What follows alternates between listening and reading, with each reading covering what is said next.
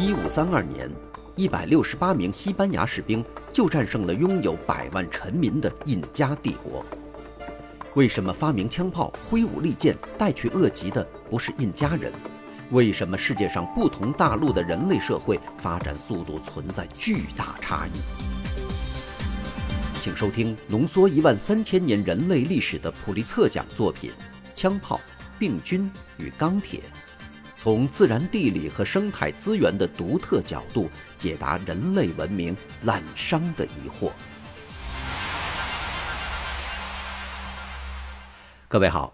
欢迎收听这一期的《给小白白的有声书》，继续为您讲述普利策奖作品《枪炮、病菌与钢铁》第十九章“非洲是怎样成为黑人的非洲”的第四部分。我们来了解非洲与欧洲不同历史发展轨迹的差异根源。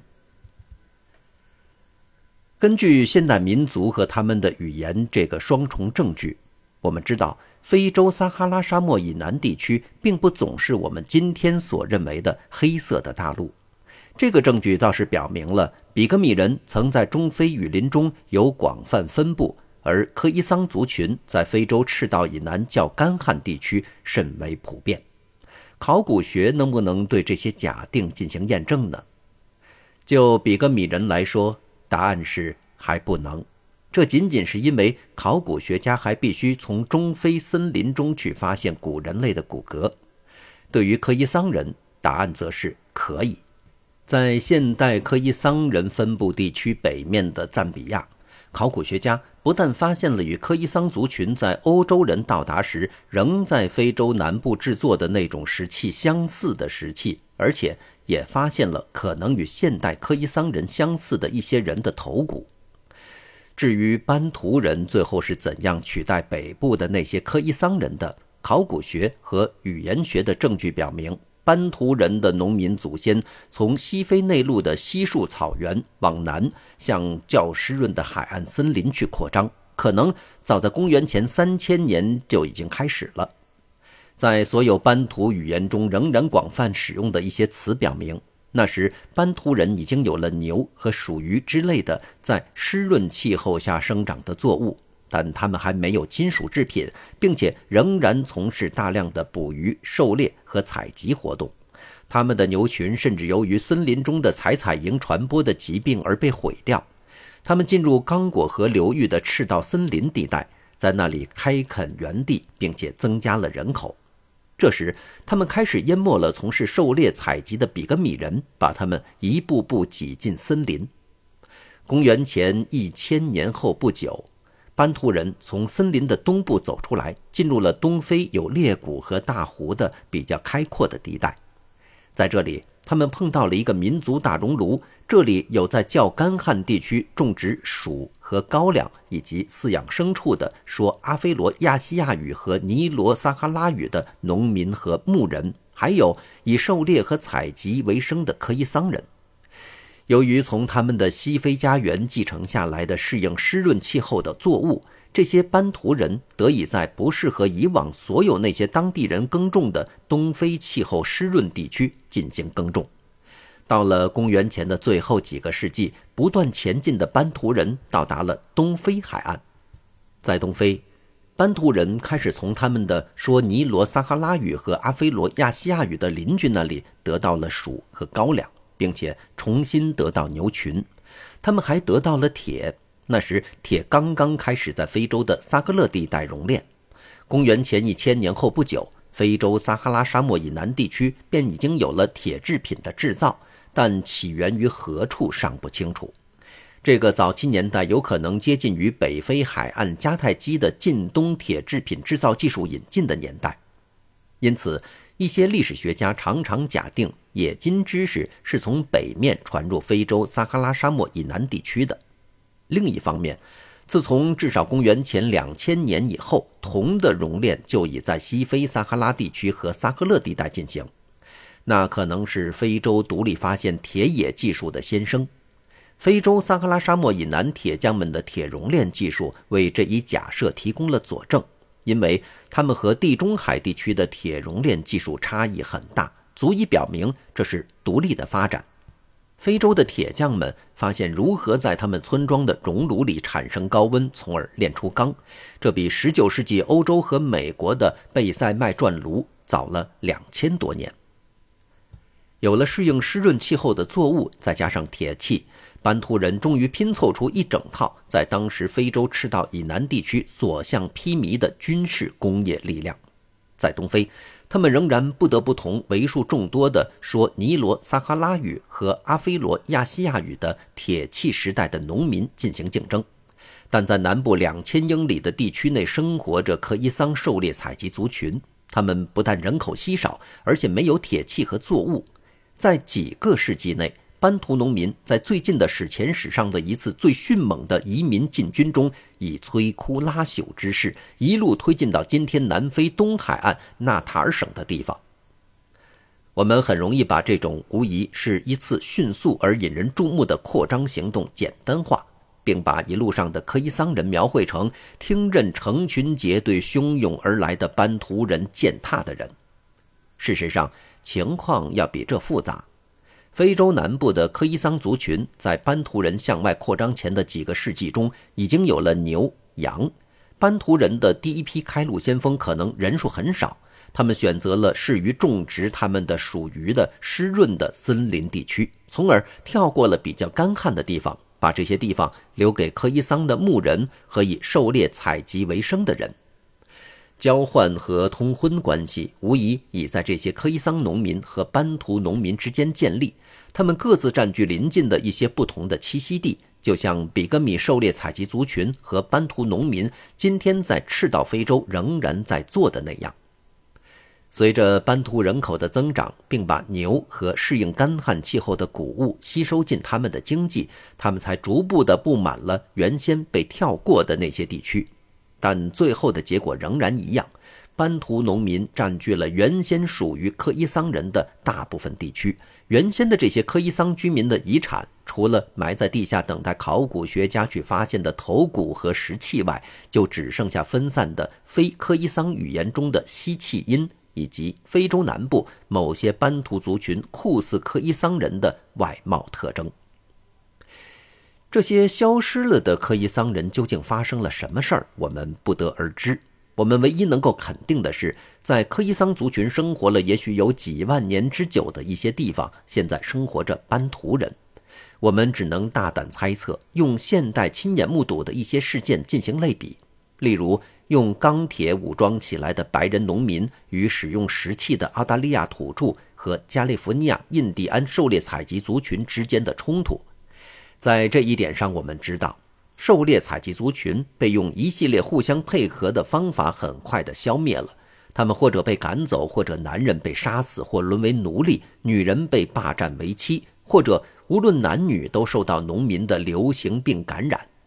在非洲，这种病的一个例子就是疟疾。疟疾是蚊子传染的，而蚊子是在农民村庄的四周滋生的。同时，对于这种疾病入侵的班图人已经形成遗传抵抗力，而科伊桑狩猎采集族群大概还没有。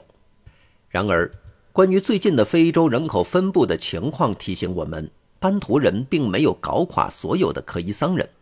在非洲南部的一些不适合班图人农业的地区，仍有科伊桑人幸存下来。最南端的班图人是科萨人。他们在开普敦以东五百英里的南非南海岸的菲士河停了下来，这不是因为好望角这个地方过于干旱不适合农业，毕竟它是现代南非的粮仓啊。事实上，好望角冬天多雨，属于地中海型气候，在这个气候条件下，班图人的适应了下雨的作物是不能生长的。到一六五二年，即荷兰人带着他们原产近东的适应冬雨的作物到达开普敦的那一年，科萨人仍未渡过菲士河。这种植物地理学的表面的细节对今天的政治有重大关系。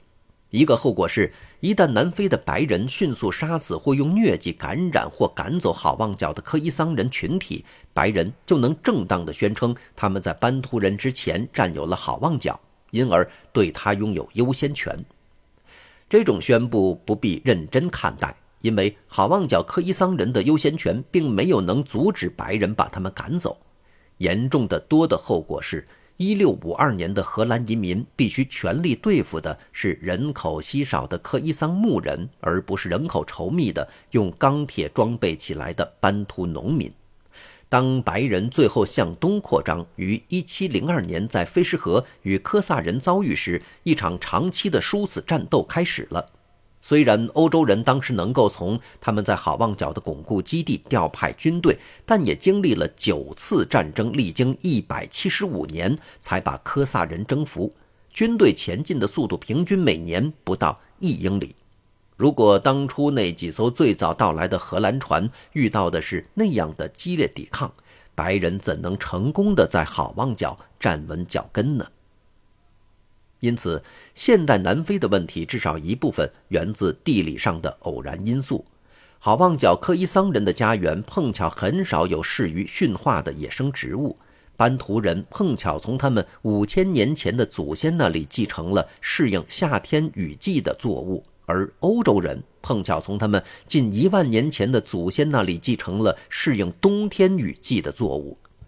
所有这一切都在时时刻刻提醒着我们。非洲的过去给非洲的现在打上了深深的烙印，这就是班图人何以能够淹没克伊桑人，而不是相反。现在，让我们转向我们对非洲史前史的难解之谜，剩下的一个问题：为什么欧洲人成了在非洲撒哈拉沙漠以南殖民的人？事情不是反其道而行之，这尤其令人惊讶。因为非洲不但可能是解剖学上现代智人的家乡，而且也是几百万年来人类进化的唯一发源地。非洲除了巨大的领先优势这些有利条件外，还有高度多样化的气候和生境，以及世界上最高度的人类多样化这些有利条件。如果一万年前有一个外星人访问地球，他认为欧洲最后会成为非洲撒哈拉沙漠以南的一个帝国的一批附庸国家，做出这样的预测绝对是情有可原的。导致非洲与欧洲碰撞的这个结果的直接原因非常清楚，正如他们与印第安人遭遇时的情况一样，进入非洲的欧洲人有三重优势：枪炮和其他技术。普及的文化，以及为维持探险和征服的花费巨大的计划所必不可少的政治组织，这些优势在碰撞几乎还刚刚开始时就显示出来。在瓦斯科达伽马于1498年首次抵达东非海岸后，仅仅四年，他又率领一支布满了大炮的舰队卷土重来，迫使控制津巴布韦黄金贸易的东非最重要的港口基尔瓦投降。但为什么欧洲人能发展出这三大优势，而撒哈拉沙漠以南的非洲人则不能呢？我们已讨论过，从历史上看，所有这三者都来自粮食生产的发展，但粮食生产在非洲撒哈拉沙漠以南地区被延误了，其原因是非洲缺少可以驯化的本地动植物物种。它的是与本地粮食生产的小得多的面积，以及它的妨碍粮食生产和发明的传播的南北轴向。让我们研究一下这些因素是如何起作用的。首先，关于家畜，非洲撒哈拉沙漠以南地区的家畜来自欧亚大陆，可能有少数几个例外是来自北非。因此，直到家畜开始被新兴的欧亚大陆文明利用之后几千年，他们才到达非洲撒哈拉沙漠以南地区。这在开始时的确使人感到奇怪，因为我们认为非洲是充满大型野生哺乳动物的那个大陆。但我们在第九章中已经说过，要想对一种野生动物进行驯化，它必须相当温驯，对人服从，驯养花费少。对一些疾病有免疫力，而且还必须生长迅速，并在圈养中繁殖良好。欧亚大陆产的牛、绵羊、山羊、马和猪是世界上少数几种通过所有这些考验的大型野生动物，而它们的非洲同类，如非洲野马、斑马、野猪、犀牛和河马，则从来没有被驯化过，甚至在现代也是如此。第二个因素是非洲撒哈拉沙漠以南地区和欧亚大陆之间在可驯化的植物方面的一种虽然不是那么极端，但也相当大的差异。萨赫勒地带、埃塞俄比亚和西非也有土生土长的作物，但在品种数量上比欧亚大陆少得多。由于适合驯化的野生起始植物品种有限，甚至非洲最早的农业也可能比新月沃地的农业晚了几千年。因此，就动植物的驯化而言，领先优势和高度多样性属于欧亚大陆，而不属于非洲。第三个因素是，非洲的面积仅及欧亚大陆面积的一半左右，而且非洲面积中只有三分之一左右是公元前一千年以前为农民和牧人所占据的赤道以北的撒哈拉沙漠以南地区。今天，非洲总人口不到七亿，而欧亚大陆有四十亿。但如果所有其他条件相等，更多的土地和更多的人口意味着更多的相互竞争的社会和更多的发明创造，因而也就意味着更快的发展速度。造成非洲在更新世后发展速度比欧亚大陆慢的其余一个因素是这两个大陆主轴线的不同走向。非洲的主轴线和美洲的主轴线一样，都是南北走向。而欧亚大陆的主轴线是东西走向。如果你沿南北轴线行走，你会穿越在气候、生态环境、雨量、日常及作物和牲口疾病都大不相同的地带。因此，在非洲某个地区驯化或得到的动物和作物很难传播到其他地区。相比之下，在虽然相隔数千英里，但处于同一纬度，并且有相似气候和日常的欧亚大陆各社会之间。作物和动物的传播就显得容易得多。作物和牲畜沿非洲南北轴线的缓慢通过或完全停止前进，产生了重大后果。例如，已经成为埃及的主食的地中海沿岸地区作物，在发芽时需要冬雨和日常的季节性变化，这些作物无法传播到苏丹以南。因为过了苏丹，他们就会碰上下雨和很少或根本没有季节性的日照变化。埃及的小麦和大麦在欧洲人于1652年把它们带来之前，一直没有到达好望角的地中海型气候区，而科伊桑人也从来没有发展过农业。非洲的南北轴线也严重妨碍了牲畜的传播。赤道非洲的采采蝇是锥虫体的携带者。虽然非洲当地的野生哺乳动物对锥虫病有抵抗力，但对从欧亚大陆和北非引进的牲畜来说，这种病证明是灾难性的。班图人从没有采采营的撒赫勒地带获得的牛，在通过赤道森林的扩张中未能幸免。虽然马。在公元前一千八百年左右，已经到达埃及，并在那以后不久改变了北非的战争方式。但直到公元第一个一千年中，他们才渡过撒哈拉沙漠，推动了一些以骑兵为基础的西非王国的出现。而且，他们也从来没有通过采采营出没的地区而到达南方。虽然牛、绵羊和山羊在公元前第三个一千年中已经到达塞伦格蒂大草原北缘。但是在那以后，又过了两千年，牲畜才到达非洲南部。沿非洲南北轴线同样缓慢传播的，还有人类的技术。陶器在公元前八千年左右已经在苏丹和撒哈拉地区出现，但直到公元元年才到达好望角。虽然文字不迟于公元前三千年已在埃及发明出来，并以字母形式传入麦罗威王国，虽然字母文字也传入了埃塞俄比亚。但文字并没有在非洲的其余地区独立出现，这些地区的文字是阿拉伯人和欧洲人从外面带进来的。总之，欧洲在非洲的殖民并不像某些白人种族主义者所认为的那样与欧洲民族和非洲民族本身之间的差异有关。恰恰相反，这是由于地理学和生物地理学的偶然因素所致。特别是由于这两个大陆之间不同的面积、不同的轴线方向和不同的动植物品种所致，就是说，非洲和欧洲的不同历史发展轨迹，归根到底来自它们之间的不动产的差异。好，感谢您收听这一期的节目。至此，普利策奖作品《枪炮、病菌与钢铁》的正文全部讲述完毕。下期节目将会为您带来本书的后记——人类史作为一门科学的未来。这里是给小白白的有声书。下期节目，我们再见。